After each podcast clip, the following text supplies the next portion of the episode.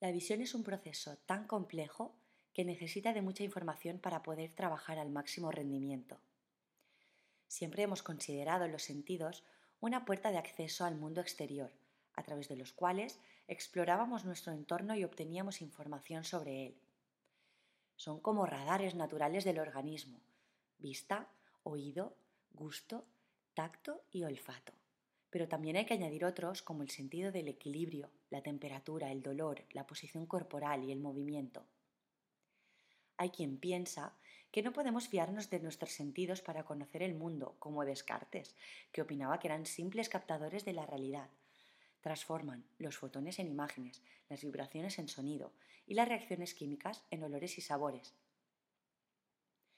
Tampoco las percepciones que genera el cerebro a partir de estos estímulos señalan el mundo exterior como es realmente. De alguna manera, aquello que nos rodea y la imagen mental que nos formamos no tienen mucho que ver.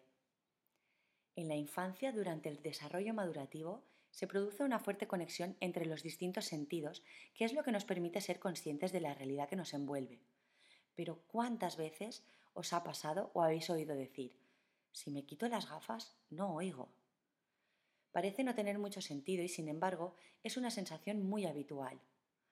Los humanos compartimos la mayoría de percepciones porque muchas de ellas son innatas. Es más, tenemos el mismo sistema fisiológico que nos permite captar estímulos del ambiente y procesarlos.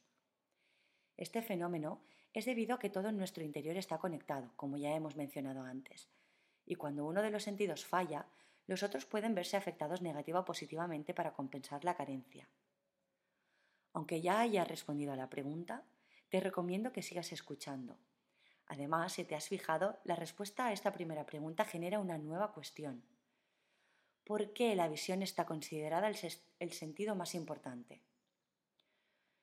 Aquí no existe una única respuesta.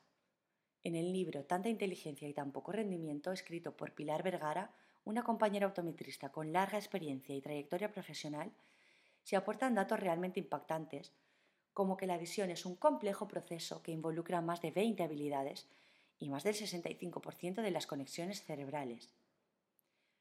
Cerca del 80% de lo que un niño percibe, comprende y recuerda dependen de la eficacia del sistema visual. La vía visual consume un tercio del gasto energético total de nuestro cerebro, en un sistema que funcione adecuadamente. Claro, cuando esto no es así, consume más. De los 3 millones de los nervios del cerebro, 2 millones son de los ojos. Cada ojo manda al cerebro un billón de mensajes durante cada segundo. Somos seres visuales, así lo ha demostrado la neurociencia. El 80% de nuestro cerebro funciona de una u otra forma relacionado con la visión. Si estás leyendo este artículo, en vez de escucharlo, todo tu organismo estará atento a los diferentes estímulos que hay en el ambiente. Para empezar, los ojos están recogiendo la información visual y enviándola al cerebro. Las manos sienten el tacto de la pantalla en la yema de los dedos. Los oídos están rastreando, quizá de forma inconsciente, el entorno en busca de variaciones, de la misma forma que la nariz también está atenta a cualquier cambio. Todos los sentidos envían información al cerebro continuamente y con ella éste se hace un mapa de la situación, cuando uno de los receptores sensoriales que recubre nuestro cuerpo detecta un estímulo en el ambiente, lo capta y lo envía al cerebro traducido en una señal eléctrica. Una vez llega esta información, el cerebro se encarga de organizarla, interpretarla y darle significado mediante un proceso denominado percepción. Nuestro sistema perceptivo crea una representación del mundo gracias a los sistemas sensoriales, que nos permiten generar valoraciones rápidas, detectar posibles peligros, disfrutar de ciertos placeres y muchas más cosas. Y con total seguridad es el salvavidas que nos ha permitido llegar hasta aquí. No obstante, no registra todo lo que hay fuera de nosotros, sino que selecciona aquello que considera importante para la supervivencia y la reproducción. A todo lo demás le hace mucho menos caso.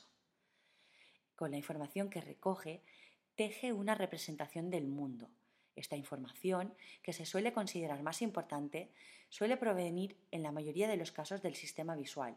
Por ejemplo, nuestro sistema auditivo es capaz de detectar la localización de un sonido en los 360 grados del campo, pero nuestros ojos verán antes aparecer el coche que lo oirán. por la predominancia del sistema visual. Al igual que si nos quitamos las gafas no oímos, cuidar nuestra visión y darle las mejores condiciones de trabajo favorecerá al resto de los sentidos. Te mando un abrazo y te doy las gracias por haberme escuchado.